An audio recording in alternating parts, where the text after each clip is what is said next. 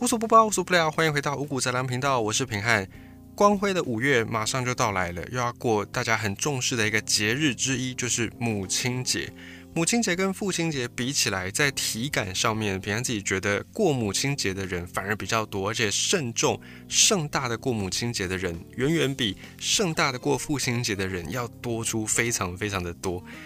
这个也没办法，因为在生理上面，男女确实是不平等的。对于生产这件事情来说，女性要付出的代价远远是高于男性。也因此呢，即便我们在现在二十一世纪，我们不断的在提倡说性别平等、男女平等、男女平权、性别平权等等，可以说这个是一个很好的大方向，没错。但是实物上有没有办法真的做到所谓的男女平权、性别平权呢？只能说很难，难到几乎不可能。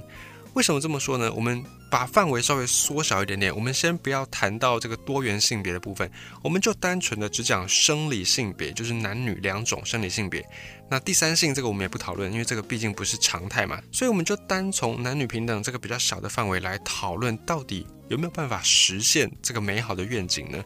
有人说男女平等它是一个假议题，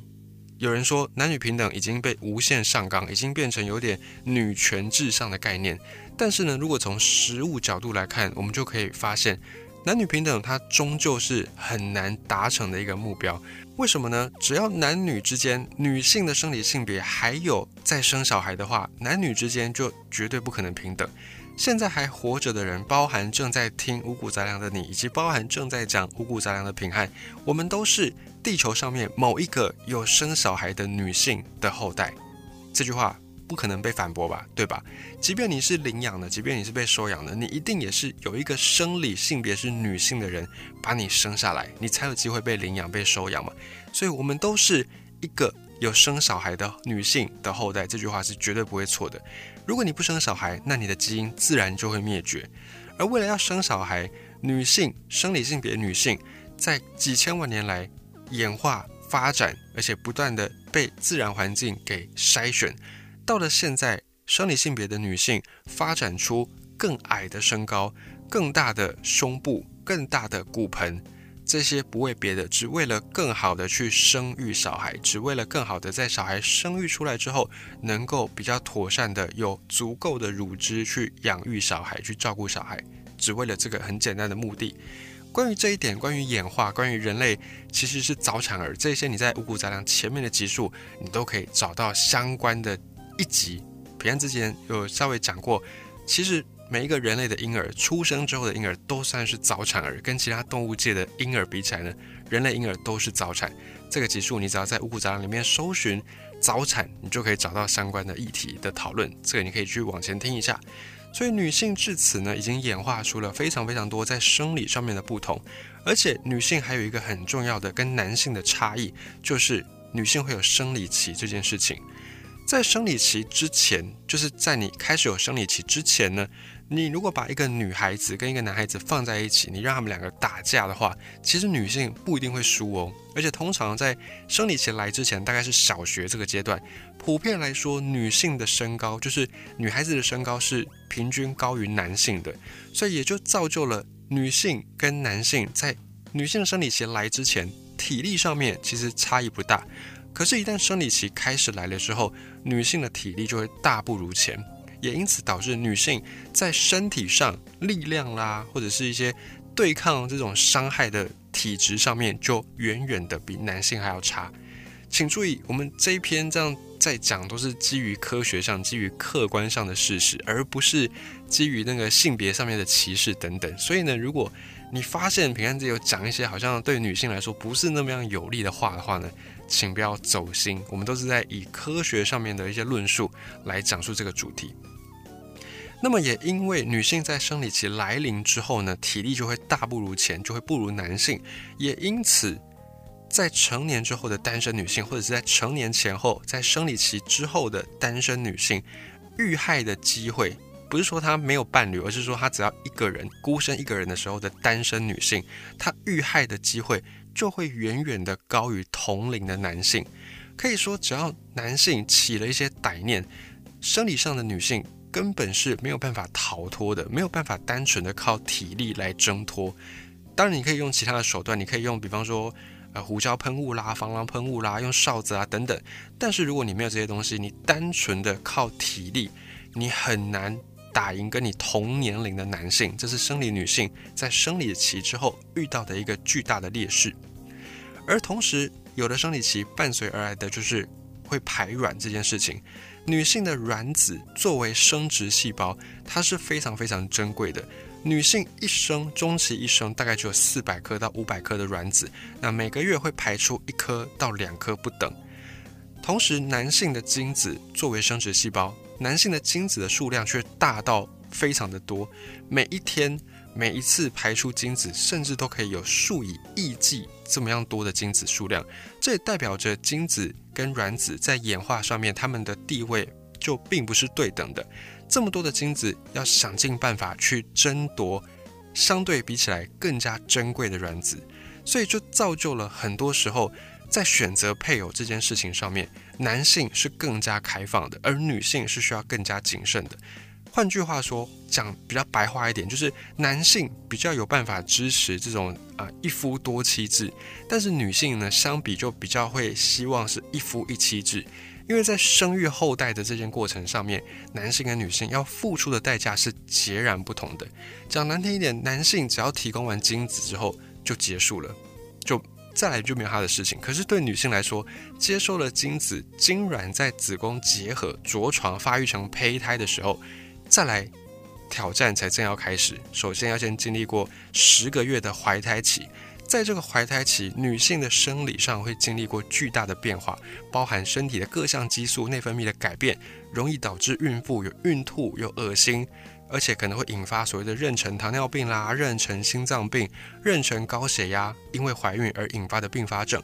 到了怀孕中后期还没有生产的时候，胚胎会压迫，导致孕妇的体内内脏可能移位，或者是内脏被挤压，甚至破裂。到了生产的时候，甚至会承受很大的疼痛，伴随而来的可能还会有下体撕裂。如果胚胎长到太大，甚至还要进行所谓的剖腹产的手术。这个还是讲顺产的状况哦。假设在怀孕期间发现胚胎有问题，怀孕中途如果要进行所谓的人工流产，那个对女性的身心灵都会造成非常巨大的伤害。那么，就算今天能够顺利的走到生产这一天。即便是医疗技术、科学技术如此发达的现代，还是会有一些女性在生产的时候因为其他的原因而死亡，比方说产后出血、羊水栓塞、子宫破裂等等。现在还是会有女性因为生产的过程而死亡，还是有这个风险在的。即便顺利生产，一切都 OK，小朋友也都很健康，生完小孩并不是事情就结束了。生完小孩之后，女性还要经过恢复期，可能还会有一些漏尿啦，或者是子宫内膜炎呐这些症状，这是生理上的症状，而且你还要经历过可能外貌上会出现身材走样啦、身材变化啦、肚子上有妊娠纹等等，这些都是由女性来承担。再来，小孩出生完之后，你还要对他进行哺育，你可能会先哺育母乳。哺育母乳的期间因人而异，有的人可能喂一个礼拜，有的人可能喂到几个月，甚至两三年、四五年都有。那目前主要在不管各个文明，在人类社会普遍来说，照顾新生儿的这项任务也多半都是会落在女性身上。所以除了女性损伤身体之外，在工作在职场上，女性也必然会受到很大的冲击，包含。现在即便有产假，但女性呢还是要负担起将近半年甚至一两年，可能你会跟职场脱节的这个问题。而且这还只是生一胎的状况。假设你生的二胎，生到三胎、四胎，那么这些时间、这些成本都是会继续的往上累加的。那么在待遇不变的状况之下，也因此很多企业、很多公司就会尽量避免招收女性员工，或者是尽量避免招收。单身的、未婚的，或者是已婚但是还没有生小孩的女性员工，这些人就容易被排除在职场之外。也因此，对于女性的升迁管道来说，同工但不同酬的现象就会变得非常非常的明显。即便在好莱坞这样子非常知名的工作环境。或者是思想上面已经相对进步，已经相对提倡男女平权这件事情，但在好莱坞还是有非常非常多的影星，因为性别不同而导致片酬有很大的差异。同时，在人类文化当中，普遍来说，主流文化是父权文化。关于这一点呢，你也可以从平安之前五谷杂粮的集数有一集在讲母系社会那一篇也有讲到，为什么人类文明会从母系社会变成现在的父系社会。也因为长久以来，主流文明倾向于父系社会的这种组织，所以女性能够获得到的资源、权利都更少了。在这种情况之下，喊的不是男女平等，而是把女性从被压迫的这个禁锢当中给释放出来。现在我们在做的呢，并不是在上纲女权，只是呢，把过去女性被压抑、被剥夺的那一块，把它补回来。而且，即便我们再怎么努力，再怎么补，也很难补到跟男性一样的水平、一样的水准。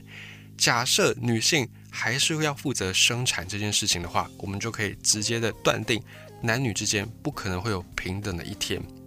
当然，这篇分享呢，也不是要挑起男女对立，也不是要就是。跟广大的男性同胞说啊，女性有多辛苦啊，我们要多多的疼惜女性之类的，也不是要讲这种很八股的教条，只是我们从科学的、从客观的角度上面来看，确实男性跟女性生理性别的不同，真的就是造就了完全不一样的差异。从生殖这件事情，从繁衍后代这件事情，甚至在引申出来，照顾后代、养育后代，也会对你个人的职涯发展造成很大的困扰。这些呢，都是因为生孩子这件事情而伴随衍生出来的课题。所以，如果你想要讲求男女平等，那么生小孩这件事情就是你不可绕过的，你无法避开的，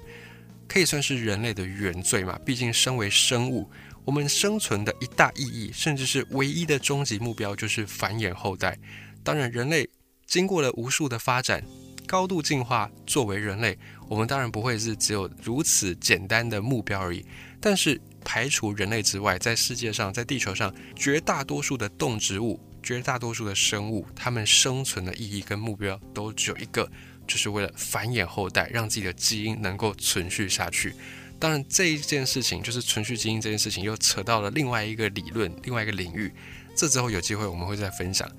在光辉的五月，在母亲节。母亲的月份，也别忘了向妈妈说一声母亲节快乐。毕竟你能够做的再多，你能够说的再多，都远远不及妈妈为了要生下我们所承担、所付出的这一切。所以，好好的宠爱妈妈吧，没有什么比这更能够回报妈妈带给我们的这些恩惠了。